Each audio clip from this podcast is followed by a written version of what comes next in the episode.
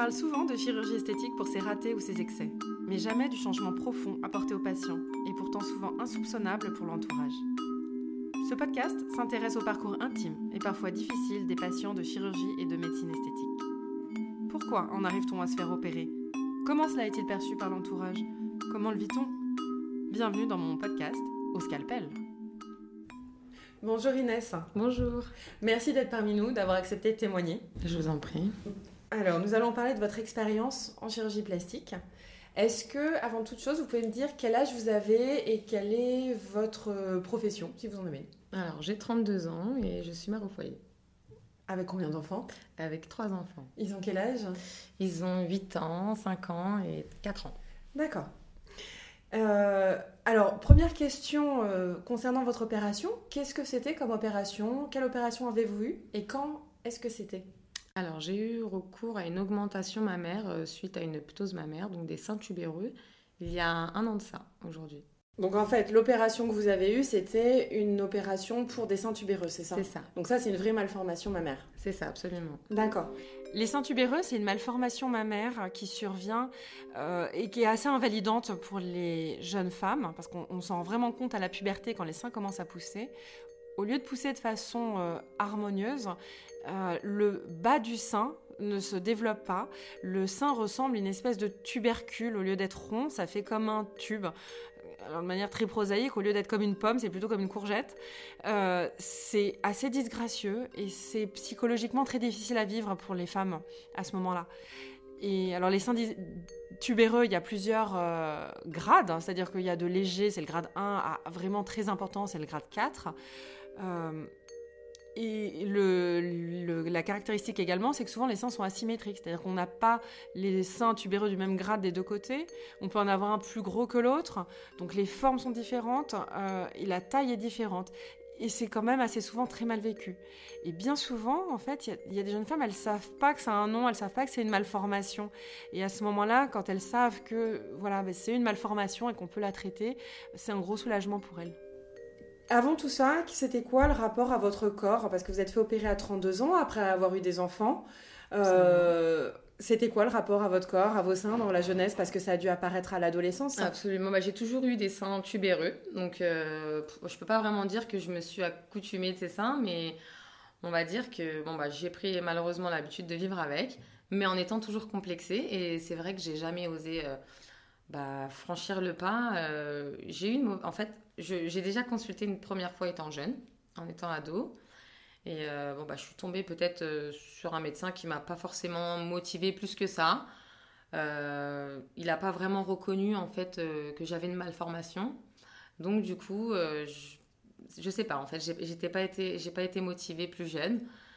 J'ai abandonné. Et là, après avoir fait trois enfants, après avoir aussi bah, grandir et puis me dire que j'aurai mon corps euh, définitif cette fois-ci et qu'il ne changera plus. C'est vrai que j'ai osé sauter le pas.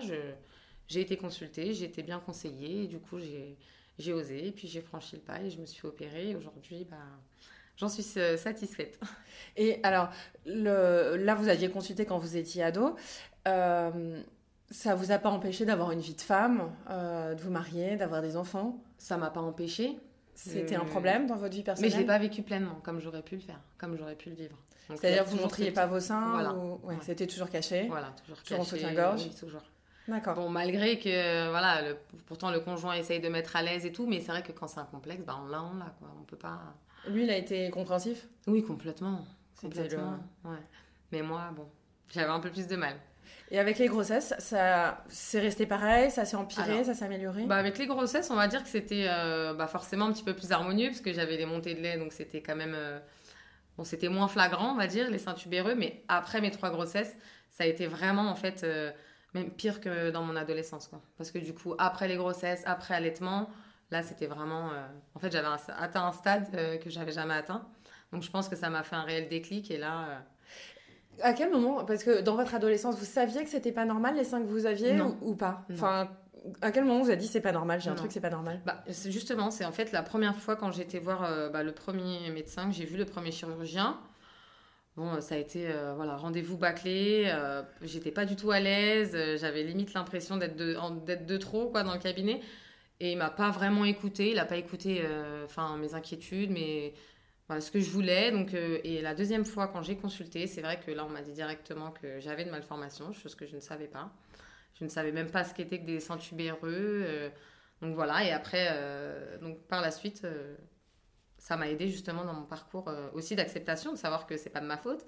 Parce que la première fois quand vous avez consulté, vous, enfin, pourquoi vous avez consulté? Vous, vous disiez quoi C'est moche? C'est pas vous saviez pas C'est juste, c'est toi ça. C'est pas joli, c'est pas, harmonieux, c'est pas, c'est pas normal. Enfin, j'en ai déjà vu. Enfin, de ce qu'on voyait, je voyais que j'avais pas les mêmes que les autres, mais je me, je me disais pas que c'était une malformation, quelque chose euh, reconnu, quoi, que c'était une, une, maladie reconnue. Enfin, maladie, je sais pas si on peut appeler ça comme ça, mais. Mais c'était une vraie malformation. En tout cas, oui, voilà, il y a un nom dessus, en tout cas. Et du coup, enfin, quand vous avez mis le nom dessus, ça vous a soulagé ou, pas du tout? Enfin, bah, Un petit peu de savoir que bon bah qu'il y en a il y en a plusieurs dans ce cas-là et j'ai aussi euh, bah, des amis aussi qui sont dans ce cas-là donc euh, ce que je savais pas avant. Donc du coup, c'est vrai que ça m'a aussi un petit peu aidé, vraiment. Et après, je pense que ce qui m'a aussi quand même beaucoup aidé à passer le cap aussi, c'est le fait de, comme je vous dis, voilà, d'avoir eu trois enfants, d'entamer ma vie de femme. Euh, je me suis aussi séparée du papa, donc du coup, euh, je pense que ça m'a aussi donné un petit peu envie de, de, me retrouver moi en tant que femme, tout simplement. Et Bien sûr. De, me réapprivoiser, enfin, de réapprivoiser mon corps. Pour la vie future, après la mise en place de prothèses, euh, que ce soit esthétique ou euh, pour une malformation, il faut savoir que la, présence de prothèses n'empêche pas euh, ni une grossesse, ni un allaitement si on le souhaite. Après, ce qu'il faut savoir, c'est qu'une grossesse et a fortiori un allaitement vont forcément, en règle générale, influer sur la morphologie future des seins. C'est-à-dire que quand on est enceinte, et encore plus quand on allait, les seins vont subir une augmentation de volume pendant la grossesse, avec bien souvent une perte de volume plus ou moins importante après. Et donc forcément, les seins vont être différents après. Ils vont souvent parfois être un peu plus petits, très souvent tomber plus. Ça n'est pas systématique, mais c'est quand même quelque chose qui arrive fréquemment. Mais en tout cas, la présence de prothèses n'est pas une contre-indication pour une grossesse ni pour un allaitement. Là, euh, pour l'idée, savoir comment vous en êtes venu à cette prise de décision, parce que c'est pas évident quand même de se dire qu'on va passer le pas. C'était quoi le facteur déclenchant? C'était de vous dire que ça y est, vous aviez trois enfants. Vous étiez déjà séparés quand vous avez pris cette décision? Oui. Donc c'était c'était ça le facteur déclenchant ou c'était euh? bah ça entre autres, mais euh, on va pas dire que ça a été euh, ça le déclic. Ça m'a aidé aussi un petit peu à, à me dire bon de toute façon je suis jeune, j'ai encore voilà, je, peux très bien retrouver quelqu'un derrière. Donc, euh, est-ce que j'ai envie de, voilà, j'ai envie d'être à l'aise plus tard si jamais, euh, voilà, je, devrais euh, retrouver quelqu'un. Et, non, ce qui m'a poussé, on va dire que ça a été aussi l'entourage. Bizarrement, bah, ça a été un concours de circonstances. En fait, j'ai eu quelqu'un, une, ma cousine, qui a voulu aussi refaire sa poitrine. Elle avait entendu que dans ma jeunesse, j'avais, que j'étais intéressée aussi. Donc, du coup, on s'est un petit peu, vous savez, engrainé un petit peu mutuellement. Et euh, bon, bah, on est venu toutes les deux en consultation. Finalement, elle ne l'a pas fait, mais moi, oui. Et j'ai continué. Euh, et voilà, aujourd'hui, je suis, je suis complètement à l'aise avec mon corps. C'est complètement. Euh, enfin, c'est. C'est une autre vie. Et vous connaissiez, avant de consulter pour la première fois, des personnes qui avaient recours à la chirurgie esthétique ou, ou pas du tout? Un petit peu. Si, si, j'en ai.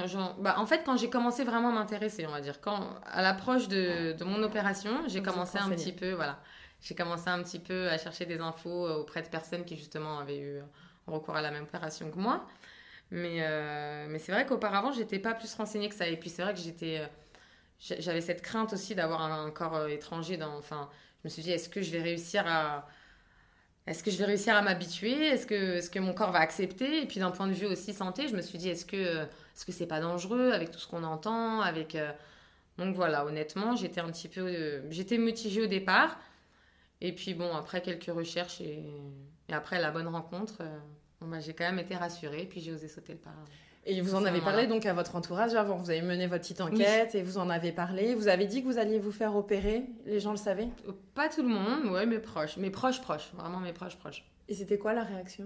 Bon, ils étaient euh, bah, surpris. De se dire bon, tu vas vraiment le faire et tout. Donc oui, après un petit peu d'inquiétude, c'est normal avec bon bah la, la famille, la maman c'était sûr que c'est pas dangereux et tout. Donc euh, j'ai eu un petit peu d'inquiétude, bien sûr. Et, euh, mais sinon, dans l'ensemble, non, j'ai quand même été encouragée euh, dans ma démarche. Et alors, on le voit pas parce qu'on entend, mais donc vous êtes voilée. Oui. donc on voit pas du tout vos seins. On peut pas savoir que vous êtes été opérée quand on voit comme ça. C'était quelque chose que vous faisiez. pourquoi pour vous du coup? Donc c'est vraiment personnel, quoi. C'est vraiment pour pour un bien-être personnel, pour se sentir bien, pour avoir confiance en moi. Si, comme je vous dis, si demain je suis amenée à devoir refaire ma vie, j'ai envie de, voilà d'avoir une pleine confiance en moi. J'ai envie que j'ai pas envie d'avoir un complexe qui me gâche la vie. Et encore une fois, voilà, bon bah vu que je suis voilée, on peut un petit peu aborder le thème, euh, enfin de la religion. Et euh, donc euh, moi je l'ai fait plutôt aussi dans une démarche réparatrice. Donc bon ça c'est ça pose pas de problème à ce niveau-là. Donc voilà ils sont ils sont cachés, il y a que moi qui les vois pour le moment. Et, et voilà donc c'est pour ça que c'est vraiment une démarche pour moi-même en fait avant tout parce que il y a même pas d'homme qui les voit vu que je suis même pas mariée même étant mm. voilée euh, enfin je suis plus en couple. Donc euh, c'est vraiment pour moi et moi seule quoi et me sentir vraiment bien euh, dans mon corps quoi. Et alors donc vous avez pris cette décision vous en avez parlé c'était assez bien accepté. Oui. Plutôt encouragé. Oui. Et à l'approche de l'opération vous aviez peur? C'était quoi vos sentiments? J'avais peur, bien sûr. Vous aviez peur de quoi? Bien sûr, bah, j'avais peur de plusieurs choses. J'avais peur du, du résultat, comme je vous dis, j'avais peur que mon corps rejette la prothèse, j'avais peur que. Enfin, j'avais peur de. on, a, plusieurs angoisses. Hein. Euh, l'anesthésie générale, est-ce que je vais me réveiller J'ai trois enfants derrière. Euh, est-ce que je fais pas une bêtise euh, Donc, oui, est-ce que ça vaut vraiment le coup? En fait, c'est ce qu'on se dit. Voilà, le jour J, est-ce que ça vaut vraiment le coup ce que je fais? Vous aviez peur que ça soit plus moche qu'avant? Plus moche, je me suis dit, ça va être difficile hein, de faire plus moche. Mais oui, j'avais quand même cette crainte de me dire, parce qu'on on entend quand même, euh, bon, il y, a aussi des ratés malheureusement, hein, comme, dans, comme dans toute profession, il y a, des fois où ça loupe. Et c'est vrai que bon, j'ai essayé de, ne pas m'attarder sur les loupés et euh, j'ai préféré être optimiste parce que sinon je pense que j'aurais pas passé le cap à mon avis. Donc finalement vous avez passé le cap Et finalement j'ai passé le cap. Et les suites euh, c'était comment? C'était dur? Vous avez été soulagée d'avoir passé le cap? Alors soulagée d'avoir passé le cap. Ça a été quand même relativement douloureux les trois premiers jours mais supportable. Euh, et euh, par la suite, euh, bon, bah, j'ai eu, j'ai eu un petit problème avec ma cicatrice un petit peu, mais mis à part ça, ça a été. J'ai été traitée tout de suite, donc j'étais sous antibio et puis. Et puis voilà, le médecin a revu ça tout de suite. J'ai eu un bon suivi derrière, donc c'est vraiment, vraiment ce qui m'a rassurée. En réalité, c'est comme je dis, c'est de faire la bonne rencontre avec le bon médecin et de se sentir bien accompagné. Et moi, c'est vraiment ce qui m'a vraiment aidé dans mon choix. Déjà, peut-être qu'aussi le fait d'être opérée par euh, une femme, ça m'a vraiment aidé. Parce que la première fois, c'est vrai que j'ai eu un, contact. J'étais pas voilée à l'époque, hein, quand j'étais plus jeune. Ah non Non, non, non, je me suis voilée. Depuis quand vous êtes voilée Je me suis voilée bah, à la naissance de mon premier enfant. Donc, c'est il y a 8 ans maintenant. Donc, euh, plus jeune, non, j'étais pas voilée. J'étais partie voir un homme et j'avais pas du tout, je vous dis, super froid. Enfin, j'ai pas du tout été à l'aise. Et j'ai justement recherché moi-même une, un chirurgien femme, voilà pour me sentir totalement à l'aise. Et je me suis dit, elle, elle m'écoutera. Bah, en fait, je, me suis dit, elle m'écoutera. En fait, elle fera pas ce que, ce que lui aura envie de faire et j'aurai pas le résultat que, que le chirurgien veut, mais j'aurai le mien. Donc, euh, et c'est, c'est ce qui m'a aussi beaucoup aidé et de sentir que c'est surtout le suivi qui m'a, qui m'a mis vachement en confiance. j'appelle, euh, le chirurgien est disponible à tout moment. Enfin, voilà, de se sentir pas abandonné, ça c'était le, top du top. C'était important. vraiment. C'est cette intervention maintenant, vous en parlez avec vos amis, avec vos proches, vous en parlez librement ou, ou pas trop? Bah après j'en parle vraiment avec mes proches parce que ça je, considère que très ça personnel. concerne voilà.